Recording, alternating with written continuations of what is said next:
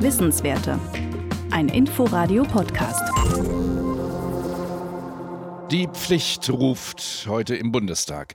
Die Impfpflicht im Gesundheitsbereich haben die Abgeordneten bereits beschlossen. Sie tritt Mitte März in Kraft. Heute geht es im Parlament um uns alle, um die allgemeine Impfpflicht. Das heißt, viele könnten demnächst vor der Wahl stehen, Boostern oder Bußgeld. Zwar gibt es derzeit sehr viele Infektionen, aber mit der Omikron-Variante nur wenige schwere Krankheitsverläufe. Der Epidemiologe Hajo Zeb leitet im Leibniz-Institut die Prävention und Evaluation. Schönen guten Tag, Herr Zeb. Guten Tag. Die Impfpflicht käme zu spät, lautet eine Argumentation, hat sich erledigt, weil sich viele mit Omikron zwar infizieren, aber höchstens leicht erkranken und dann sowieso immunisiert sind. Können Sie das widerlegen?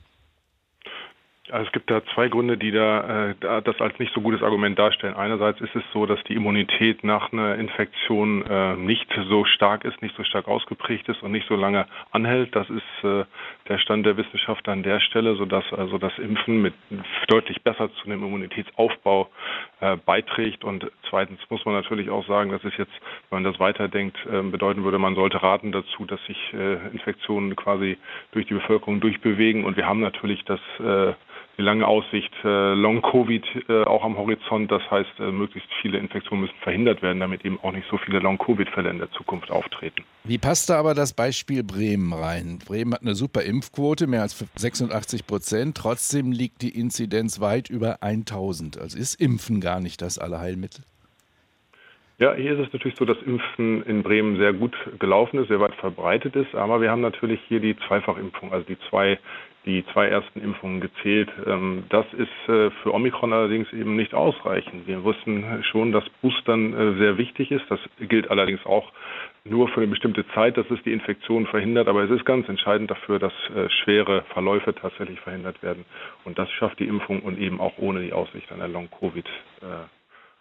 Erkrankung über längere Zeit.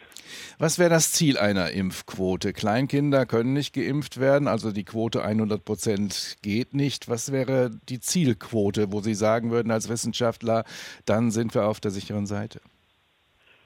Also eine ganz sichere Seite kann man nicht tatsächlich bestimmen, weil wir ähm, eben immer auch damit rechnen müssen, selbst bei 100 Prozent äh, Impfungen, dass wir auch weiterhin Infektionen haben können, weil eben äh, da auch sich immer wieder Veränderungen ja beim Virus ergeben.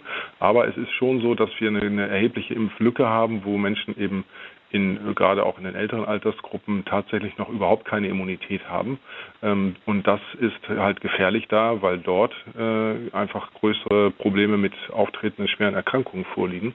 Und insofern ist es schon anzustreben, dass man in die äh, in den Bereich über 80, 85 Prozent kommen muss, um, um zumindest diesen Teil der, der Problematik äh, gut steuern zu können. Wie kommen Sie auf die Zahl? Ist das eine wissenschaftlich begründete Exit-Strategie? Ab da sieht es besser aus?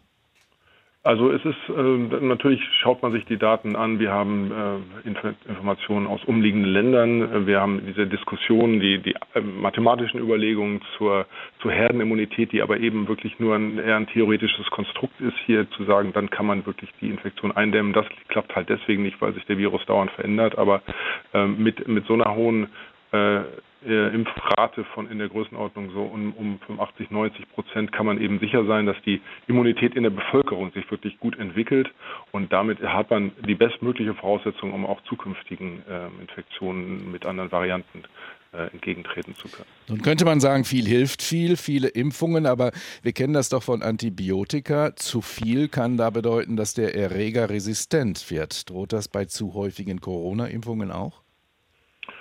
Ich denke, das ist weniger eine Frage der Resistenz. Der, der, der Virus in, ändert sich sowieso äh, regelmäßig. Das ist nun mal eine, eine biologische Konstante, dass, dass Viren äh, die, äh, Mutationen durchlaufen. Äh, darauf muss man halt reagieren. Das ist nicht eine Resistenz des, des Erregers, aber der setzt sich natürlich immer mit der Immunität auseinander, die vorhanden ist und äh, schaut, welche Weiterentwicklungen da sind, was, was wie er sozusagen besser überleben kann und sich besser ausbreiten kann. Das ist also ein, gegen, ein dauernde Balance, dauerndes Spiel, was man tatsächlich mitspielen muss, um die Bevölkerung zu schützen. Ähm, ich denke auch, dass es nicht günstig ist, auch gerade für die individuellen Immunsysteme jetzt in kurzen Abständen äh, dauernd Impfungen zu machen. Deswegen muss man gerade bei dieser Frage, was ist jetzt mit einer vierten Impfung, da sollte man sehr genau gucken, äh, was da das Beste ist. Ähm, wir gucken ja auf die Daten aus Israel, wo sich eben zeigt, dass zum Beispiel die vierte Impfung mit dem genau gleichen Impfstoff im Moment jetzt nicht unbedingt ein sehr erfolgversprechender Weg ist.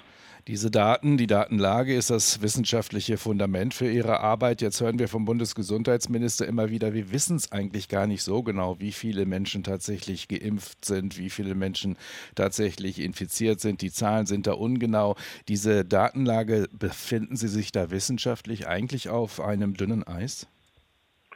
Ähm, es ist sicherlich nicht so, dass wir alles genau wissen. Das ist ganz klar. Zum Teil, weil eben die die Erfassung der Impfung ähm, sehr unterschiedlich in unserem durchaus ähm, verschiedenartig aufgebauten Gesundheitssystem ablaufen. Die Impfzentren haben da anders gearbeitet als die niedergelassenen Ärzte, was zum Beispiel die Feststellung des Alters geht oder des Wohnortes, die nicht unbedingt im gleichen Maße erfasst wurde.